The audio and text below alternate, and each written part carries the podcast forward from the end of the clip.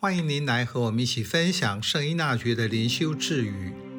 十二月十二日，疏忽及不冷不热，使懒人将工作视为苦事。每个人都会因情绪影响自己对他人及工作的态度。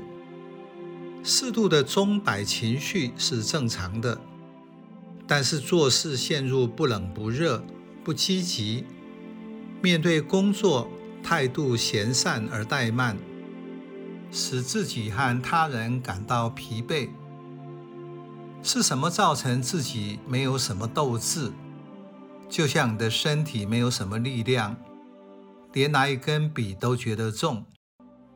你的身体没有承受力，也受不了苦，因为你没有好好锻炼它。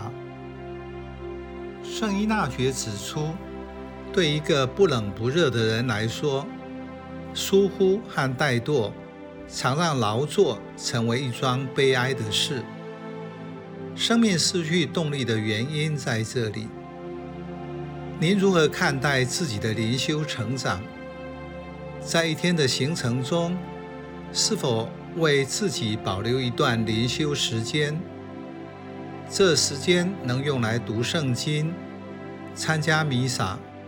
或做口祷、心祷，这不是你应尽的义务，而是体验这样做才能满足内心深处的渴望。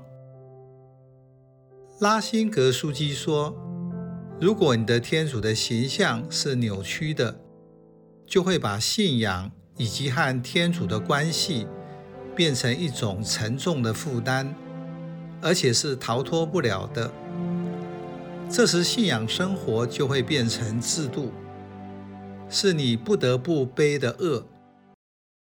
这时，你的身体就会进入自我保护的模式，表达出来的就是变得麻木不仁。你不会感觉到痛，因此会用拼命工作或上网来替代自己想要逃避的事。这样别人不会看出你的状况不好，可能还会赞扬你那么卖力。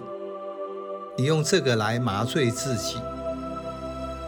从心理学说，你把自己从感觉中抽离出来，这样就不会感觉悲哀无聊。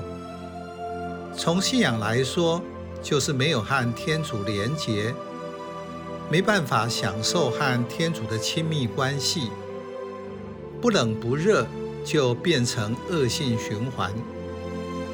例如领圣体，本来是表达自己和耶稣基督的亲密关系，但是你的心神不在，信仰的渴望推动你去领圣体，又担心忧虑冒领圣体，这就是灵修疏忽和怠惰造成不冷不热的苦果。